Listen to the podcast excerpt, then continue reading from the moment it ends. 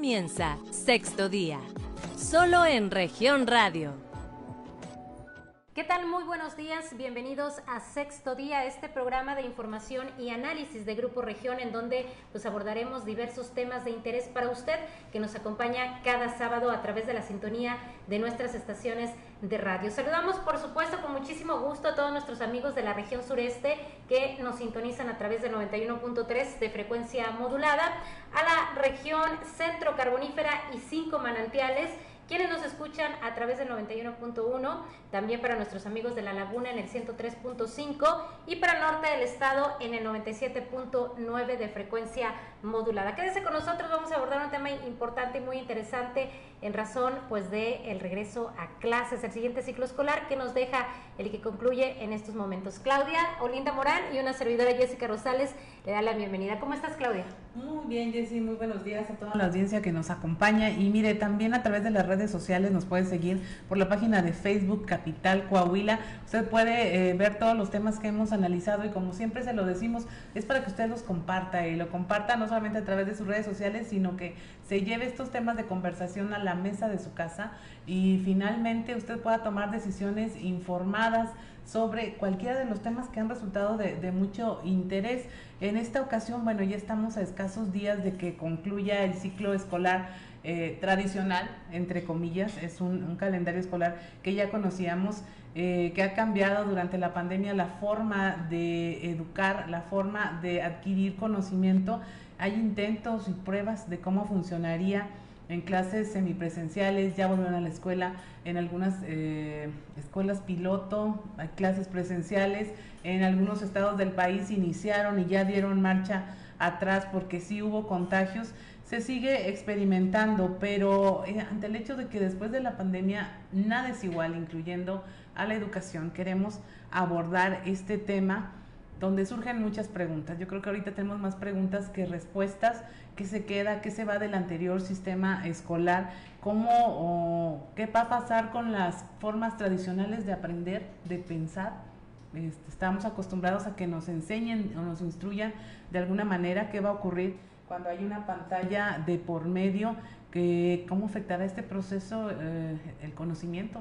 Eh, va a haber ventajas en la educación de, de, en línea, qué hacer también para que la calidad de la educación no descienda. Eh, eso es algo que puede tener impacto en, en, no ni siquiera hay que esperar muchas generaciones para saberlo y además saber si los estudiantes en verdad quieren volver a las aulas, si los maestros también quieren volver a las aulas, aunque en muchos casos no se han ido, se las llevaron a sus casas, la verdad. Y pues de todo eso vamos a estar hablando hoy en sexto día. Así es, Claudia, sin duda habrá una transformación en el sistema educativo tras esta pandemia que no ha terminado y que sin duda tendrá que adaptarse a esta nueva normalidad de la que tanto hablan las autoridades sanitarias. Y precisamente para abordar este tema estarán hoy aquí en la mesa de Grupo Región Carla Valdés. Ella es psicóloga y bueno, pues fue directora de la Facultad de Psicología en la Universidad Autónoma de Coahuila, siempre atenta a esta información. Y también Omar David Lleverino Rodríguez, presidente de la Confederación de Estudiantes de la Universidad Autónoma de Coahuila y además a nuestro buen amigo Alfonso González, catedrático de la Facultad de Ciencias de la Comunicación de la universidad. También se incorporará más tarde con nosotros nuestra compañera reportera del Grupo Región, Leslie Delgado, así que no le cambie porque vamos a platicar muy a fondo de este tema. Así es, Jessy, y bueno, me gustaría que empezáramos con Carla. Buenos días, Carla. Eh, que nos contaras a ver, primero, ¿qué pasó con los estudiantes durante la pandemia? Este, pues muchas gracias por la invitación. Eh, lo que nosotros hemos visto, hemos escuchado, hemos sabido a través de investigaciones, a través de colegas que han trabajado con los jóvenes en, atención clínica, ¿no? en, estos temas de psicología, eh, les ha pasado de todo. ¿No? Vimos los casos de los jóvenes que, eh, por ejemplo, se fueron a sus casas y encantados de la vida, se adaptaron rápidamente, fue una estructura eh, más sencilla para ellos. Y que eh, pues se sintieron muy cómodos. Durante estas clases en línea. Pero también tenemos a la otra parte, que son aquellos estudiantes que sintieron ansiedad, depresión, malestar emocional, algunos hasta cuestiones muy graves, ¿no? De ideación suicida y demás, eh, porque bueno, pues cada ser humano es diferente y no podemos esperar que eh, todos los jóvenes o todos los niños o todas las personas pues reaccionen de la misma manera, ¿no? Lo que sí es muy importante mencionar y que me parece muy acorde al tema que ustedes están eh, abordando el día de hoy, es que el ser humano tiene por naturaleza procesos de adaptación. Unos se querían ir y otros no se querían ir, pero al final nos adaptamos a lo que había y a cómo se tenían que hacer ahora las cosas, ¿no? Algunos de mejor o peor manera. Y ahora ya después de más de un año y, varios meses, pues estamos adaptados a esta estructura, a este nuevo modelo, y ahora seguramente habrá ahora resistencia para regresar a lo presencial o regresar a lo híbrido, ¿no? Entonces, pues también llevará otro proceso de adaptación del ser humano que eh, pues se tendrá que llevar a cabo de una u otra forma. Eh, Carla, el tema de los estudiantes fue recurrente, lo que mencionas, el estrés, la ansiedad, pero ¿qué pasó con los docentes? También hubo ahí una cuestión de presión por el tema de las herramientas, muchos no conocían las plataformas, ¿qué detectaron ah, durante todo este tiempo también que tiene que ver con los docentes? Claro, fíjate que lo que podíamos observar ahí con, los colegas y con los compañeros es que como bien mencionas, algunos no estaban familiarizados con este tipo de, tecnologías y pues tuvieron que hacer un proceso de aprendizaje muy rápido, que obviamente eh, pues afectó a los docentes porque pues es un nivel de estrés importante y que también pudo haber tenido incidencia en la calidad de la transmisión de este aprendizaje porque al principio pues básicamente era este conéctense y vamos a hacer vamos a tratar de hacer una clase presencial pero ahora en línea ¿no? O vamos a tratar de ya no hacer nada y nada más pasar materiales. Como que cada quien tomó direcciones diferentes y justamente fue este ensayo y error viendo qué funciona, qué no funciona, esta capacitación que se ofreció en diferentes niveles, ¿no?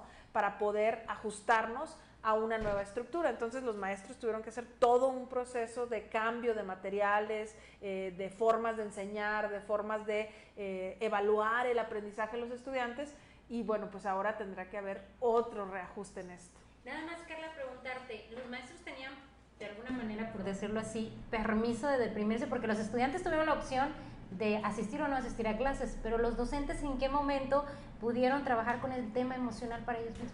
Fíjate que la verdad no te quiero mentir porque seguramente cada escuela o cada facultad o cada institución tomó medidas distintas. Eh, sin embargo, eh, cuando justo empezó la pandemia, por lo menos en la Universidad Autónoma de Coahuila, eh, no nos dijeron si queríamos o no queríamos. A todos nos mandaron a nuestras casas y nos dijeron enciérrense porque era muy reciente el, el, fenómeno y pues se tenía mucho miedo, mucha incertidumbre, muchas ideas irracionales al respecto, ¿no? Luego, poco a poco se fue abriendo esta parte de, bueno, el que quiera venir, el que no quiera venir, y sí hubo, eh, obviamente, cierto malestar en algunas personas porque decían, bueno, pues es que en casa yo no tengo el espacio adecuado, yo no tengo las herramientas adecuadas, yo no tengo eh, muchos factores que, pues, en las clases y en las eh, escuelas sí se tienen, ¿no? Entonces, los docentes en algunas reuniones que tuvimos, por ejemplo, en junio del año pasado, tuvimos la oportunidad de platicar con eh, maestros de toda la Universidad Autónoma de Coahuila en un foro de tutorías y ellos manifestaban esto, decían, se están preocupando por los jóvenes, se están preocupando por, por, los estudiantes y nosotros también estamos deprimidos, nosotros también estamos estresados, nosotros también tenemos eh, pues una carga emocional muy importante y justamente ahora en, en, fechas recientes que también se está trabajando en la reestructuración de un modelo educativo dentro de la universidad, eh, una de las actividades que se realizaron eh, fueron conferencias con personas de diferentes partes del mundo y nos decían expertos en el tema, decían, si quieren tener una buena universidad, inviertan en sus docentes, inviertan en el bienestar, en la capacitación y en la estabilidad de los docentes, porque pues ellos son guía, eh, transmiten a todo un grupo de jóvenes una serie de creencias, de emociones, de actitudes, de motivaciones muy importantes. Ahora, los jóvenes están viendo desde antes de la pandemia tutoriales en YouTube. Eh, si algo no entienden, buscan regla de tres simple y le encuentran y, le regresan. Si no le entiendes, le regresa y vuelves a avanzar y, aprendes. Es una muestra de que sí se puede aprender en este nuevo esquema de clases virtuales o semipresenciales, pero hay cierto sector, los papás sobre todo, que dicen o decimos, no van a aprender igual, no va a ser lo mismo. Fíjate que en el mundo ya se está transitando a esta educación virtual, ya incluso la universidad desde hace varios años oferta carreras en modalidades virtuales, semipresenciales, y bueno, pues en la Facultad de Psicología es un ejemplo que se tienen dos de estos programas, ¿no? Eh, me parece que como también se decía antes, ¿no? No es la escuela, es el estudiante. Entonces no es la plataforma, no es la modalidad, es el interés y la motivación que se tenga para poder adquirir un conocimiento. Y definitivamente eh, me parece que esta pandemia vino a poner eh, la cereza sobre el pastel porque como bien dices, ya desde antes los muchachos estaban dando las clases, los docentes, y decían, no es cierto, y sacaban el celular. Aquí yo leí que dice, no, yo vi tal cosa, y entonces es un gran reto para la formación de los docentes el estar preparados y el no quedarse rígidamente en este modelo tradicional de educación donde yo soy el que tiene todo el saber, y te lo vengo a transmitir, ¿no? ¿no? No es darle luz a los estudiantes, es ayudarles a que ellos encuentren estrategias de aprendizaje, de metacognición, de análisis crítico de la información, que ahí, bueno, pues les llevamos algo de ventaja, ¿no? Y que estos tutoriales, la verdad es que a mí me parecen maravillosos, porque los que somos más grandes también los usamos, ¿no? Para otras cosas, para aprender a tejer o no sé, cocinar, recetas y demás eh, y que se trata de ir sumando herramientas, ir sumando y no pelearnos con la tecnología y no pelearnos con el avance y el desarrollo, porque seguramente vamos a salir perdiendo. ¿no? Ahora, aprendí, ah, mucha gente aprende haciendo o escuchando o viendo. Aquí, ¿qué va a pasar con los que aprendemos haciendo? Pues digo, hay formas de hacer ¿no? en lo virtual, ¿no? Hay, hay ejercicios, hay actividades, hay eh, experimentos que se pueden ir guiando y se pueden ir desarrollando eh, de manera autónoma, ¿no? Eh, yo lo veía, por ejemplo, me platicaban algunos estudiantes de química que los maestros decían, vaya a la cocina y traiga el aceite y traiga la sal y mezclela con no sé qué cosa. Y, entonces, siempre hay formas de aprender eh, desde los diferentes estilos de aprendizaje que se tengan, ¿no? Porque el que es, por ejemplo, eh, más kinestésico, como mencionas tú, y estaba sentado en una clase tradicional, en un aula tradicional, pues también batallaba escuchando al maestro y viendo... Con los pies bailándote por Exacto, tenía que estar moviendo la pluma o estar dibujando o haciendo otra cosa para realmente adquirir el conocimiento, porque la educación nos guía siempre a lo auditivo y a lo visual, y la verdad es que no todos tenemos este mismo estilo. Claro, Carla, recién acaba de declarar el secretario de Educación en Coahuila, Higinio González Calderón, que en este programa piloto para educación básica, pues encontraron a menores, a los estudiantes con graves problemas emocionales por la violencia familiar que padecieron. Yo te preguntaría si estamos preparados en el sistema educativo para atender este tema emocional, porque él hablaba que el 90% de las escuelas tienen psicólogos, pero habíamos platicado en otra ocasión que las instituciones de salud no tienen áreas para la atención de la salud emocional. ¿Qué tendrá que hacer, eh, qué se tendrá que hacer en políticas públicas para resolver este problema? Sí, definitivamente eh, niños, adolescentes, adultos seguramente pudieron llegar a tener afectaciones en eh, cuestiones de violencia, en adicciones, en trastornos del sueño por la modificación de los hábitos de sueño vigilia, en trastornos de la alimentación, porque pues estando en la casa podíamos comer todo el día o dejar de comer, N cantidad de cosas, ¿no?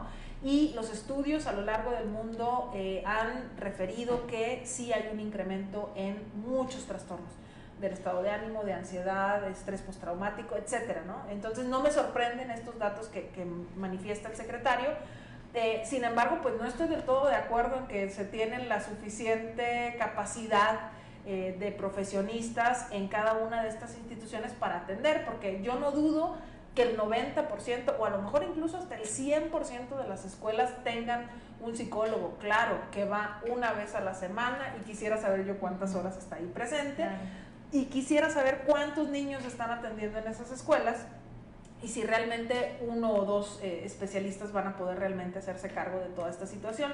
Nosotros desde que inició la pandemia eh, hemos estado insistiendo y, muchos colegas investigadores han estado insistiendo en que es muy importante eh, y bueno, que era, porque ahorita ya estamos a punto de regresar a, clases, que era muy importante desarrollar un plan y hacerlo el sector educación, más los investigadores, más los padres de familia, más todos los involucrados en este proceso, para que eh, se pudiera estar preparados para recibir a niños con ansiedad, con miedo, con eh, una serie de factores importantes que va a haber que atender.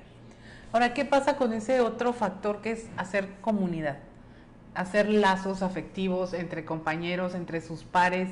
No lo vamos a ver tan fácil en tema virtual. No necesariamente. Hay ahora nuevas formas de relacionarse, ¿no? Yo, yo me sorprendo porque para mí también es un mundo eh, pues distante, ¿no? Entonces yo decía, ¿cómo que tienes amigos por internet y no los conoces? pero sí los tienen, y sí son amigos, y sí platican con ellos, y sí se interesan por el otro, y sí existe un lazo emocional significativo con estas personas, ¿no? Entonces yo creo que las nuevas generaciones tienen eh, esta riqueza de poder eh, tener las dos partes, o sea, tener la interacción presencial, y también poder relacionarse de manera virtual con gente de todo el mundo y creo que esto también es muy enriquecedor, ¿no? Entonces, eh, pues no vas a dejar de tener unos papás, a lo mejor unos hermanos, a lo mejor vecinos, primos. La interacción presencial es muy complicada, no creo que nos vayamos a volver ermitaños, ¿no? A lo mejor estos núcleos se van a hacer más pequeños, se van a hacer más selectivos, más exclusivos y eso pues tendrá también sus ventajas y desventajas. El miedo Carla, de regresar a a un aula de manera presencial, eh, pues yo creo que existe o va a existir algunos alumnos. ¿Cuál sería la recomendación para poder llegar y poder adaptarse a, enfrentar nuevamente el mundo tras una pandemia o en medio de una pandemia que todavía tenemos? ¿Cuál sería la recomendación para los padres de familia con los, con los estudiantes de educación básica y adolescentes que tienen todavía pues esa resistencia a regresar a las aulas? Claro ahí eh, es muy importante que entiendan que todas las emociones tienen una función. Si a ti algo te está dando miedo, te está indicando que hay un peligro latente en esta situación. Entonces el miedo, de hecho, es positivo, que no se quite del todo, ¿no? Obviamente no estamos hablando de un pavor o de un miedo extremo, estamos hablando de un miedo que se logra manejar por la persona, no, no a un nivel de fobia ni mucho menos, pero que ese miedo te va a llevar a qué? Pues a lo mejor a tener ciertas medidas, a cuidarte bajo ciertos comportamientos eh, que te van a evitar, ¿no? A lo mejor un contagio, o que a lo mejor va a ser un miedo inicial a algo desconocido, porque muchos jóvenes, muchos niños iniciaron a lo mejor la secundaria y, no la han pisado, o iniciaron en una nueva escuela, en un nuevo grupo y, y no conocen, ¿no? Entonces es un miedo a lo desconocido pero que al momento de enfrentarlo, pues obviamente va a fortalecer emocionalmente a este niño, a este adolescente. Como padres que nos toca, pues nos toca escuchar, nos toca contener, nos toca no juzgarlos, no decirles, no, pero no tienes por qué tener miedo, ¿no? Es simplemente como estar ahí, entender de dónde viene, cuál es el origen del miedo y poder ir educando en la identificación y en el manejo de estas emociones. Ahora, eh, dices, no nos vamos a volver ermitaños, pero a nivel profesional, ¿crees que vamos a tener que pagar un precio en cuanto a la calidad de los profesionales egresados en esta temporada? Al menos mientras se reajusta, mientras hay una crisis y aparte, pues no todas las carreras pueden tomarse en línea. Claro, eh, a mí me parece que va a ser un gran reto para los jóvenes que están eh, formándose profesionalmente porque van a tener que buscar complementar, van a tener que eh, a lo mejor buscar algún diplomado, alguna especialidad, alguna maestría, alguna capacitación, o como le pasa a muchos, porque lo hemos visto y, creo que no me van a dejar mentir aquí los compañeros, hay jóvenes que salen de la licenciatura con muy pocas habilidades, aunque la hayan tomado presencial completamente. Sin faltas ni nada. Exacto, exacto, pero que luego cuando entran al mundo laboral pues aprenden, ¿no? Y, ahí es donde vas a poner en práctica muchas cosas. Entonces, sí, claro que habrá retos, ¿no? Para estos jóvenes y para el sector laboral, pero estoy segura de que vamos a encontrar también formas de, atenderlos y de resolverlos como todo lo demás. Perfecto, pues tenemos que irnos a una pausa, Claudia, pero regresando seguimos platicando con nuestros invitados en esta mesa el día de hoy, así que no la cambie, no le cambie, está en sexto día, somos Claudia Olinda Morán y Jessica Rosales. En un momento regresamos con más información, solo en región radio. Estás escuchando Sexto Día, solo en región radio.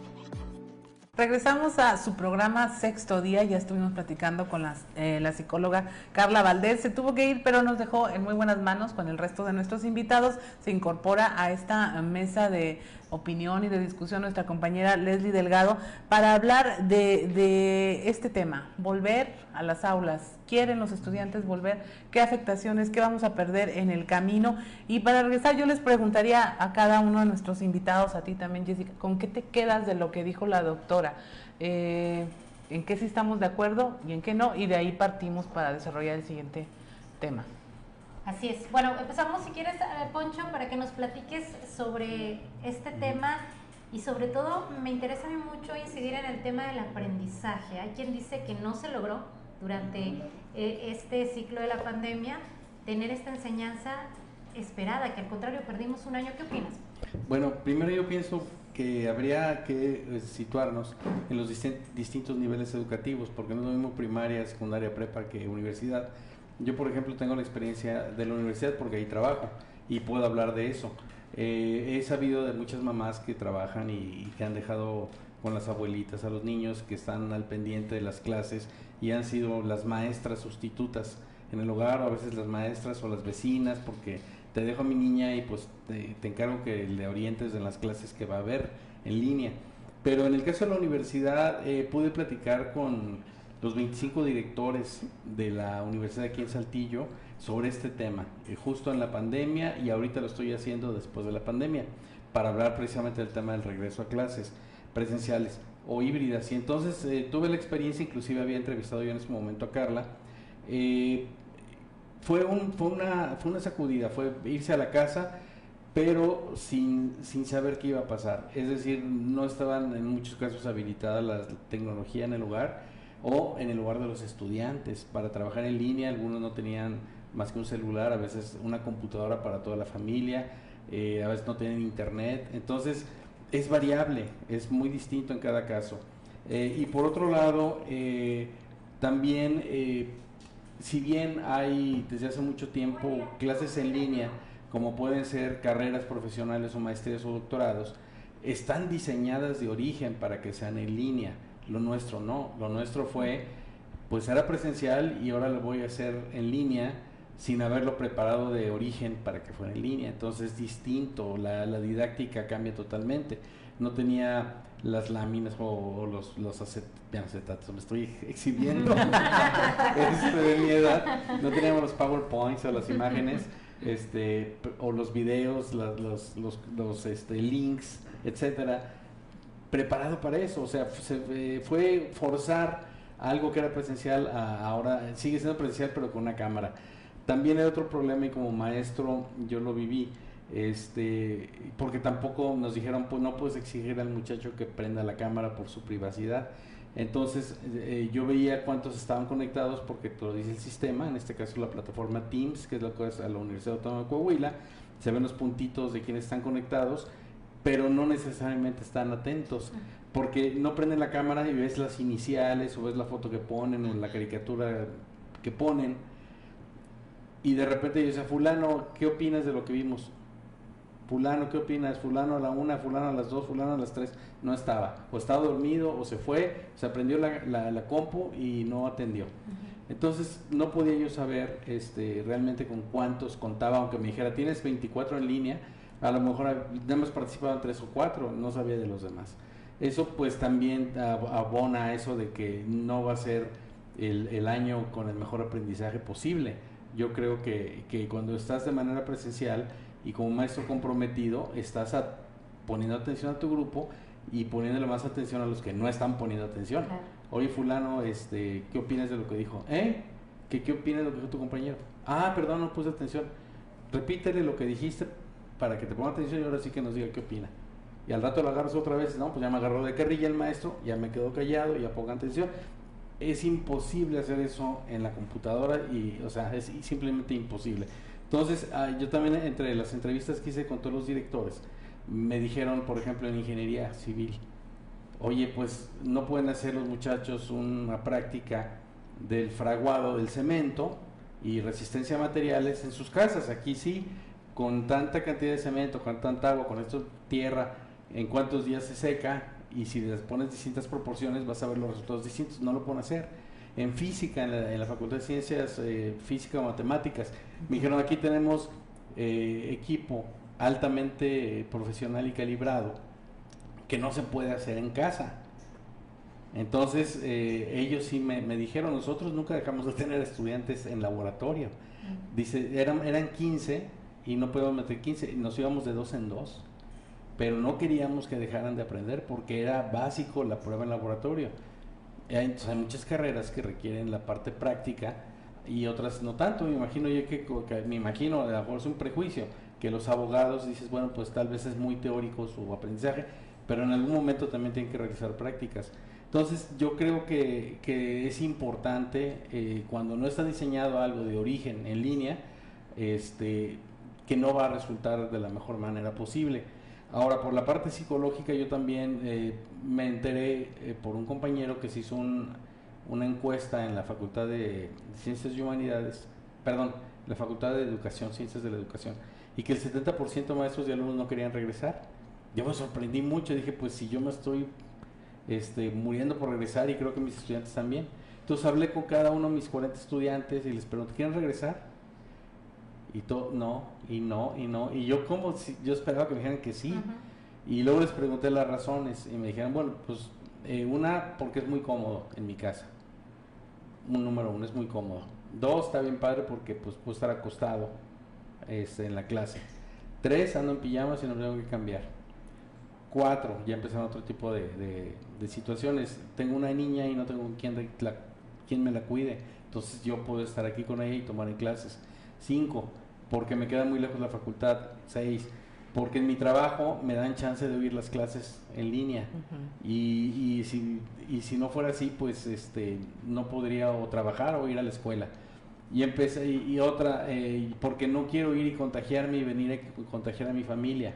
Entonces ya empezado a complejizarse la cosa, ya no era tan sencillo de que por flojera, por comodidad, había otras situaciones muy, muy valiosas, muy respetables, y eso es a, lo que ahora nos enfrentamos, qué sigue, qué va a pasar. Yo sí creo que la interacción entre los seres humanos, entre los, y más en una etapa de formativa como es la juventud, que necesitan hacer, que son lazos que normalmente duran toda la vida, los que haces en la universidad duran más que los que existen en prepa, en secundaria y en primaria.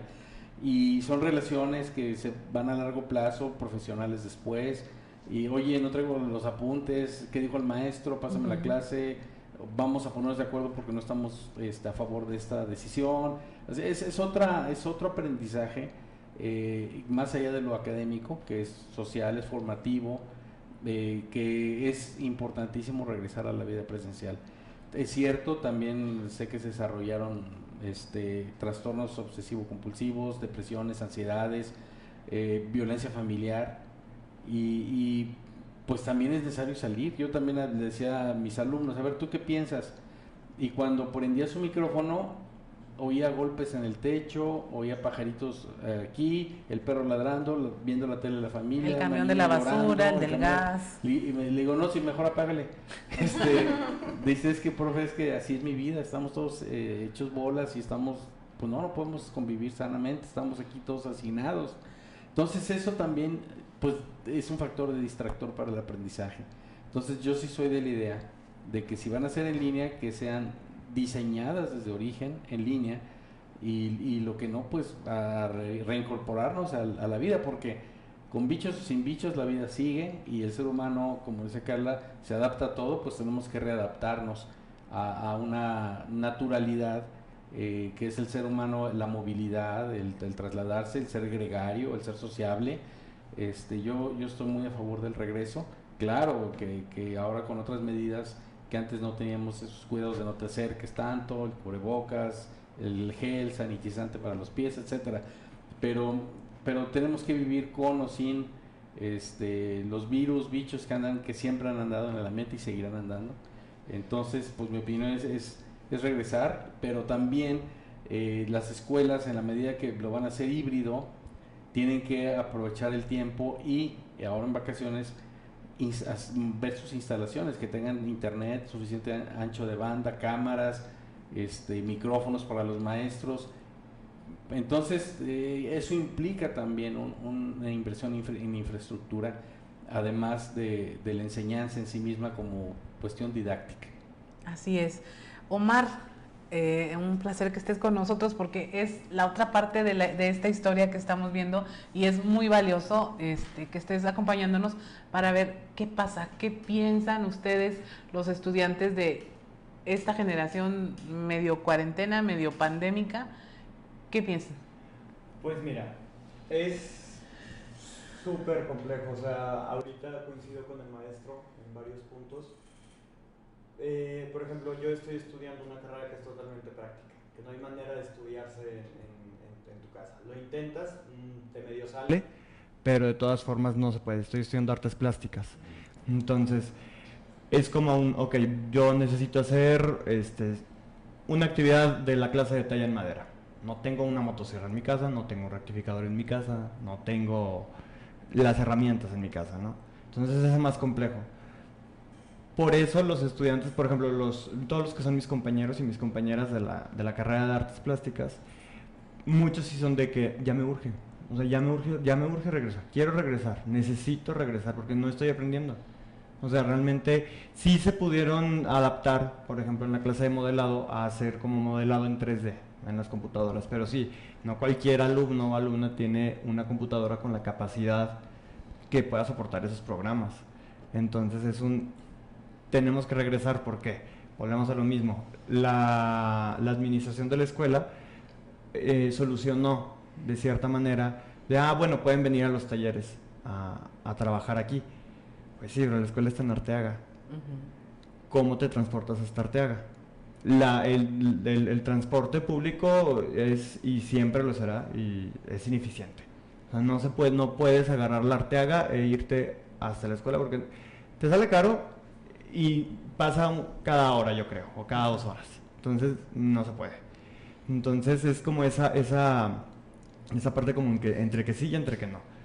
¿Por qué? Porque pues, la universidad no tiene el bus que te puede llevar hasta allá, entonces se hace como todo esto, ¿no? En la facultad de arquitectura pasa lo mismo, en ingeniería, como decía el maestro, en los de música, los estudiantes de la Escuela Superior de Música era como, ¿cómo aprendemos? ¿Qué hacemos? O sea, no, eh, se distorsiona mucho el, el audio del instrumento o de la voz a la hora de pasarlo. Entonces, creo que a muchos de nosotros sí se nos se nos hace más fácil el regresar a clases presenciales, pero obviamente también está la parte que decía el maestro, ¿no? O sea, esas personas que o están trabajando o, no pueden porque como se quedaron sin trabajo, pues ya no hay una guardería, ya no pueden pagar una guardería, entonces pues tienen que quedar en sus casas.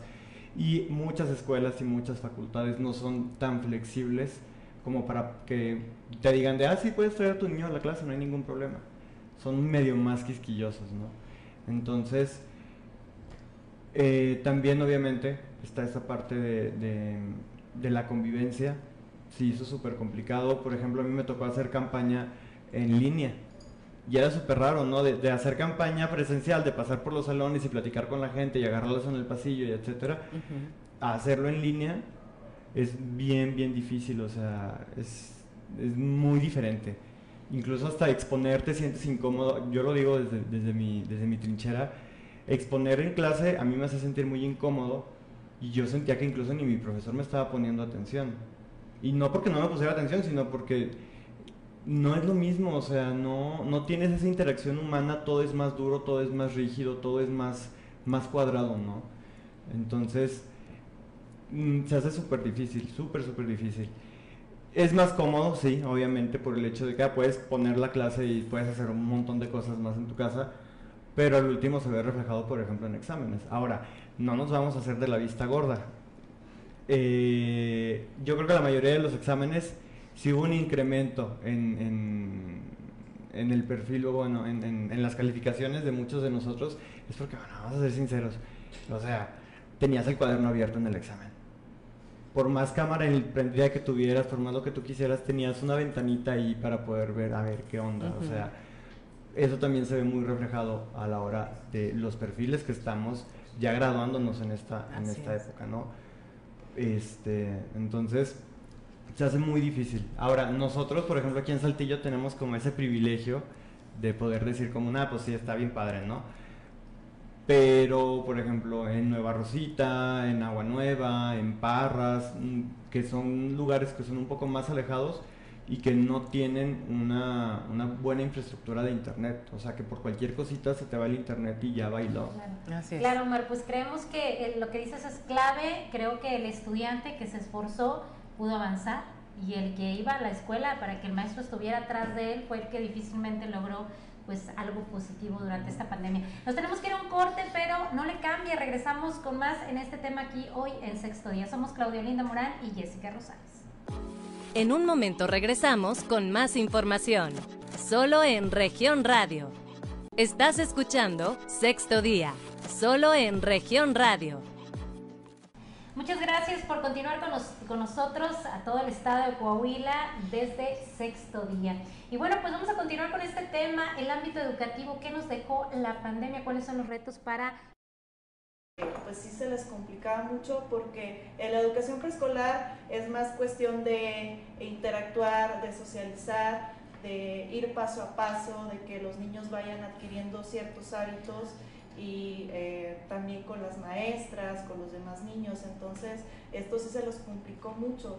Y ella platicaba, es que no sé cómo lo voy a hacer con los niños que van a tercero, a primer grado de primaria, sí va a haber como que un rezago en la educación cognitiva, sobre todo en el desarrollo de habilidades. Eh, la eh, educación primaria de igual manera, pues sí es un parteaguas, ¿no? Y sobre todo los que van a secundaria, en un caso muy particular me tocó con mi sobrina, que sí se le complicó socializar con los demás compañeros ya en primer grado secundaria. En preparatoria pues no tuvieron tanta dificultad, pero ya es más cuestión de que confían los papás en ellos, ¿no? De que si estás tomando la clase, si estás al pendiente, si estás haciendo tus tareas. Algunos de ellos pues evidentemente pues, no, no lo hicieron.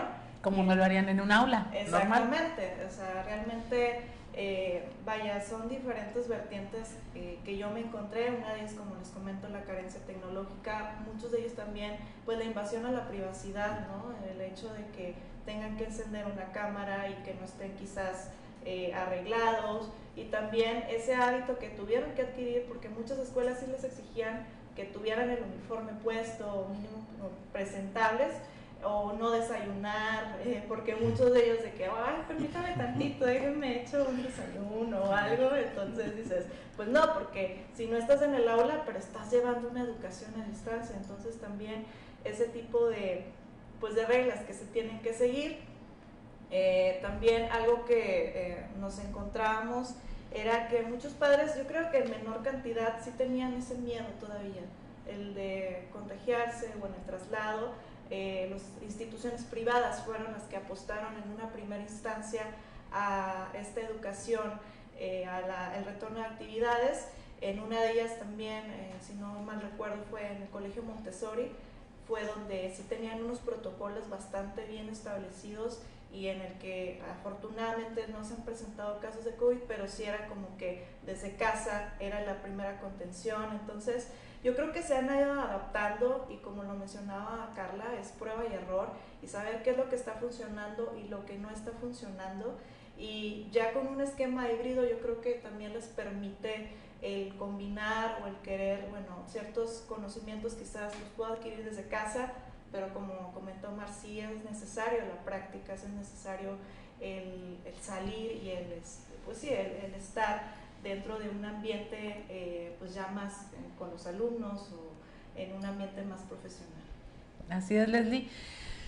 Sin duda, o sea, ese tema, yo me quedo con ese tema que también lo decías tú, socializar desde preescolar, no hay otra manera de hacerlo. Simplemente cuando tienes un hijo único, lo que buscas es que se junte con sus pares para que, eh, bueno, ahí hasta se da cuenta uno de si le falta hablar o si ya debería de brincar y no brinca o de andar o, de tomar algo con las manos.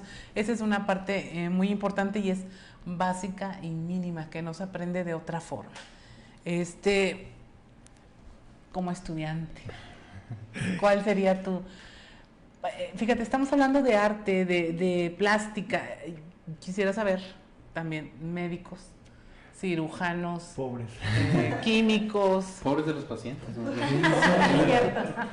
Les fue también, o sea, tengo compañeros, incluso dentro de la confederación, que son de las tres unidades de, de, la universidad que tienen que ofertan medicina.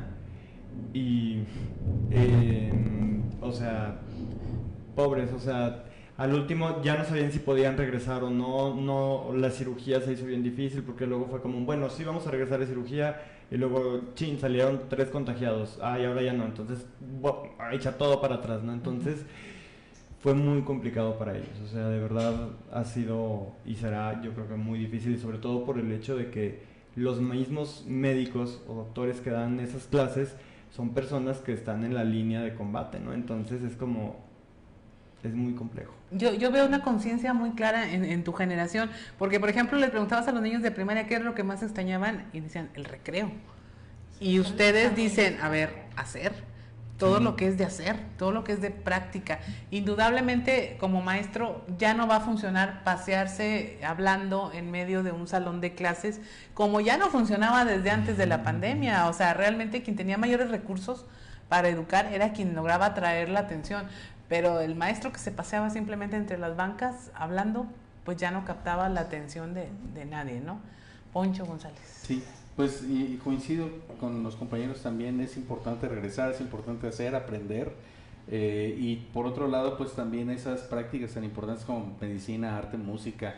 Y uno como maestro también, como ser humano, necesitas estar en contacto con las personas para ver eh, si están entendiendo. Y además aprende uno mucho los estudiantes. Yo he aprendido, tengo 26 años en la universidad y no sabes cuánto he aprendido de ellos. Ellos no saben que yo aprendo a lo mejor más que ellos, que ellos conmigo y extraño todo eso por los comentarios, el, rebotar ideas, eh, eh, me enseñan a, notar los cambios de generación en generación y, a ser más empático y o sea, e, esa, esa convivencia humana es, parte de la enseñanza de la vida y hace falta. Lo académico sí puede ser en línea, puede estar en un libro, puede estar en internet, pero la parte humana es totalmente presencial.